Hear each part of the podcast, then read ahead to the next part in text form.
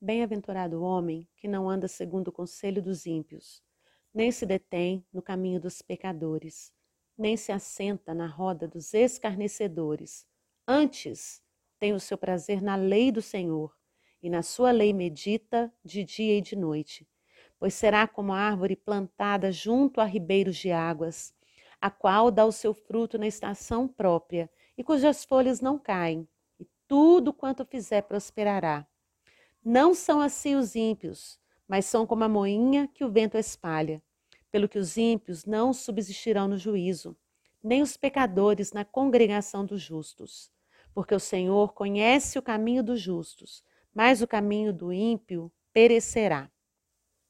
Consegue perceber, a partir deste salmo, a erosão espiritual que vai se formando progressivamente na vida de uma pessoa? No hebraico, a palavra bem-aventurado quer dizer feliz, muitas vezes feliz. Aquele homem que tem o seu prazer na lei de Deus, aquele homem que se preocupa com o Senhor.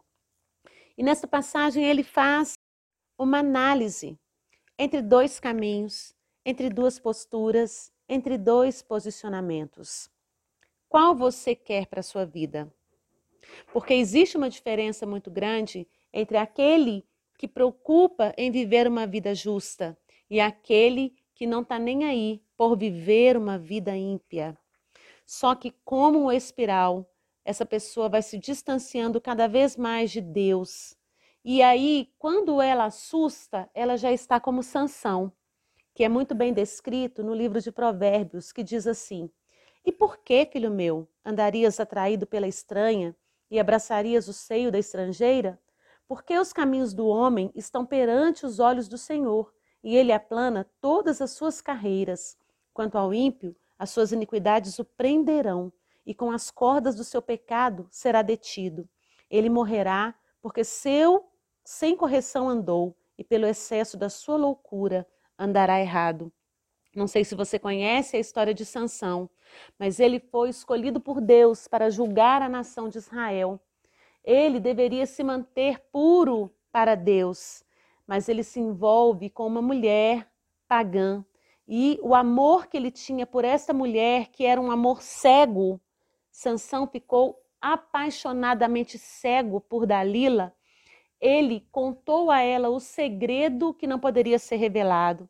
E ela uma mulher pagã, uma mulher que não se importava com nada a não ser a si mesma, entrega Sansão na mão dos inimigos e Sansão fica cego de verdade.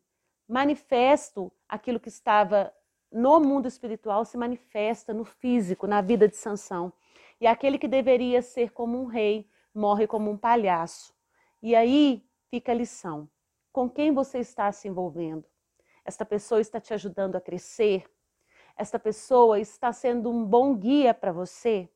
Ou você está andando com pessoas que não estão nem aí para a justiça e que cada vez mais estão se afundando no caminho da perdição?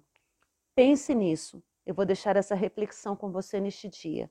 Deus te abençoe.